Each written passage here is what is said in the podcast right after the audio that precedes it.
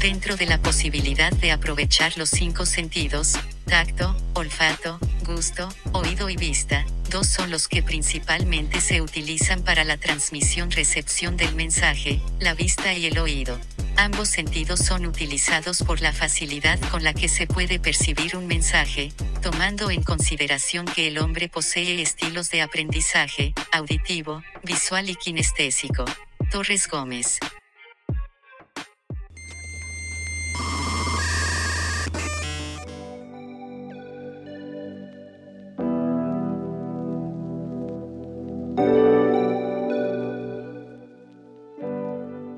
¿Cómo están? Yo soy Sandra Íñiguez. Bienvenidos al podcast de comunicación UPGDL. Este podcast tiene como objetivo analizar los retos de la comunicación en este 2021. Hoy tenemos con nosotros al maestro Mario Alberto González González, licenciado en Ciencias y Técnicas de la Comunicación, con maestría en Desarrollo Organizacional y Humano. Además, tiene una especialidad en Antropología y Ética. Mario ha impartido cátedra en diversas universidades, tanto en licenciatura como en posgrados, en materias relacionadas con la producción audiovisual visual, principalmente en el área de televisión y con la comunicación organizacional. Ha producido y dirigido diversos programas de televisión en canales locales y de alcance nacional y también ha conducido y producido en la radio. Es profesor titular de las materias de televisión y producción televisiva en la Universidad Panamericana Campus Guadalajara. Bienvenido, Mario. Hola, ¿qué tal? Muchísimas gracias, Sandra, por esta invitación y esta oportunidad de poder este, compartir un poco de lo que Dios te ha dado en cuanto a la capacidad de poder desarrollar el aprendizaje y experiencias de, de la vida misma, ¿no? Y sobre todo en el ámbito profesional. Muchas gracias a ti, Mario, por tu tiempo. El tema de hoy que vamos a tocar contigo es el impacto del mensaje y su función social en los medios. La comunicación, pues ya sabemos, está basada en un proceso que sigue pasos que dan orden y estructura. Quienes estudiamos comunicación nos lo sabemos de memoria, ¿no? Emisor, canal, mensaje, receptor y ahora retroalimentación. Sin embargo, los medios de comunicación han ido cambiando, han evolucionado hasta la forma en la que los vemos a través de la Internet y los medios tradicionales, eso no quita, siguen siendo efectivos en cuanto al envío de mensajes. Pero queremos platicar contigo primeramente ¿Cuáles son las fortalezas de los medios de comunicación tradicionales? ¿Por qué no pueden desaparecer? Bueno, primero entendamos que es un medio tradicional de comunicación. Es todo aquello que se ha generado desde que el hombre es hombre y desde que necesita generar en un ambiente social. Social, digamos, en cuanto a la convivencia y la actividad diaria, no solamente en cuanto al desarrollo económico de tecnología, sino en, en el ser del ser humano ser y en el hacer. No puede desaparecer porque se han desarrollado a partir de medios o sistemas tradicionales de comunicación que desde que el hombre es hombre se han desarrollado. Conocemos lo que es un medio tradicional a lo que se ha generado desde el desarrollo tecnológico como lo es la partida del cine en sus inicios desarrolla capacidades de audio y video, es decir, llegaba a la percepción del ser humano a entender un mensaje a través de dos partes del sistema humano que es la vista y el oído. Se decía que era mudo, pero mudo en el sentido de que no había un lenguaje verbal y ni sonidos que llamamos nosotros incidentales o de un entorno donde se ubique una acción, sino que solamente eran musicales para acompañar acciones visuales. Eso va desarrollando que poco a poco los sentidos del cuerpo humano exijan tener mayor contexto de comunicación o de saber qué es lo que está sucediendo con quienes nos están diciendo algo y poder entenderlo de la forma correcta en la que ellos, quienes nos están diciendo algo, quieren que se impacte en nosotros, que somos quienes lo estamos recibiendo. Entonces, medios de comunicación es efectivamente esto, y tradicionales los ubicaríamos en el sentido desde que nacemos del teatro, que ya era audiovisual, aunque no es electrónico, el cine, que tampoco es electrónico en sus orígenes, sino que es fotoquímico, es a, través de procesos de luz y, grabación sonora, sí, a través de electrónica, pero luego viene lo que es la televisión y la radio. Básicamente la radio se guía solamente como un medio instantáneo de comunicación, a lo que ahora usamos en las redes sociales como medio instantáneo, llámese Twitter o llámese otro tipo de red social, con la aparición de la televisión,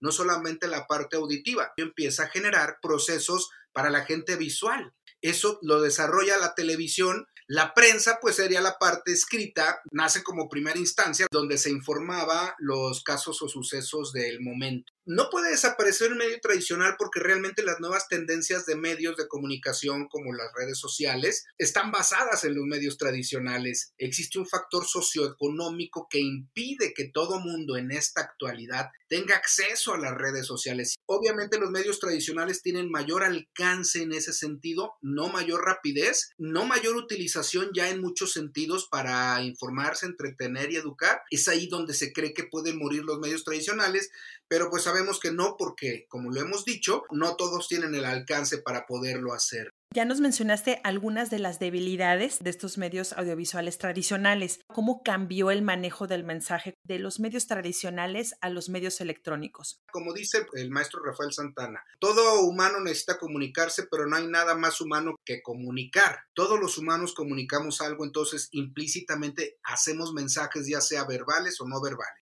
se cree que está cambiando la forma de emitir el mensaje, pero no se cambian los mensajes, se cambian las formas por la rapidez y la falta de posible veracidad y ética en los mensajes. Hay mensajes éticos que corresponden a una dignidad humana y que esa dignidad humana viene de los valores universales. La forma de aplicación del mensaje ya va en cuanto a esa característica de cómo es tu carácter, es decir, de dónde sale tu personalidad y de dónde proviene tu temperamento para fusionar ideas y que esas ideas se identifiquen con otra persona. Y no necesariamente siempre es la verdad, porque hay ocasiones en que puede entenderse o interpretarse el mensaje de muchas formas, pero a veces esa connotación de lo que queremos darle al mensaje es lo que ha cambiado nuestra forma. Entonces, hemos tratado de generar no una persuasión para educar a alguien y formarlo, sino una manipulación para desinformar o generar conceptos de dependencia de un mensaje en el que yo quiero que tú creas. Las nuevas tecnologías no necesariamente tienen una certificación de ser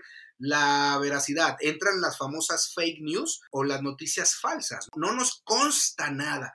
Si en los medios tradicionales era muy difícil, a pesar de estar reglamentado a través de una ley de la radio y la televisión, bueno, aparte de ser muy viejita, no muy actualizada, en las redes es muy complicado porque ya cualquiera puede agarrar un teléfono celular y convertirse en un comunicador. No es lo mismo ser comunicador que un comunicólogo. El comunicólogo es el que va a investigar y desarrollar todo el contenido para que haya un mensaje asertivo y el comunicador solo retransmitirá lo que cree que en su impresión está sucediendo en un hecho. Ahí es donde entra la diferencia de la forma de manejar el mensaje, en la importancia de ser capaces de entender en una dignidad humana qué me están queriendo decir, que no es que no seamos capaces, no hemos sido educados al 100% para eso, sino precisamente para ser influenciados a través de los mensajes para los jóvenes que quieren entrar a esta carrera, ¿qué les dirías en cuanto a la importancia eh, sobre la función social del mensaje a través de estas redes? El comunicólogo tiene la responsabilidad ética socialmente hablando, pero también es moral.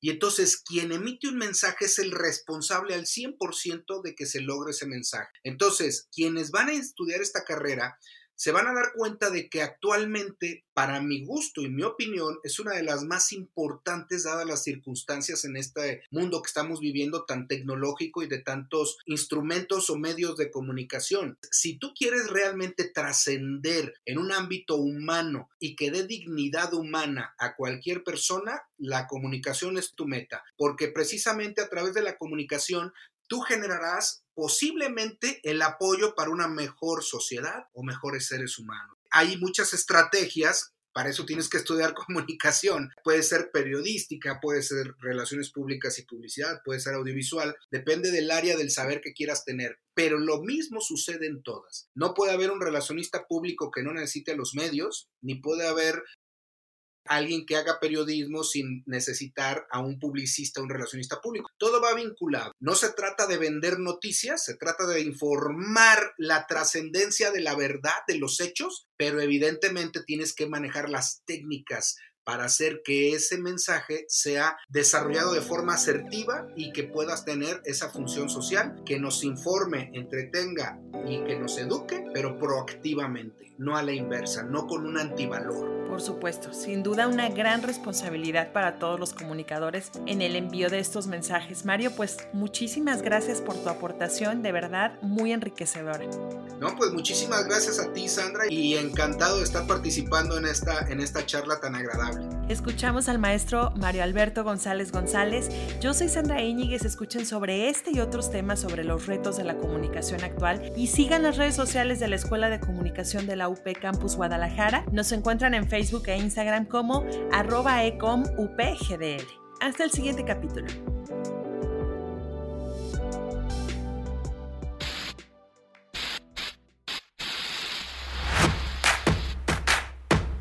Comunicación. ECOM. Universidad Panamericana, Campus Guadalajara.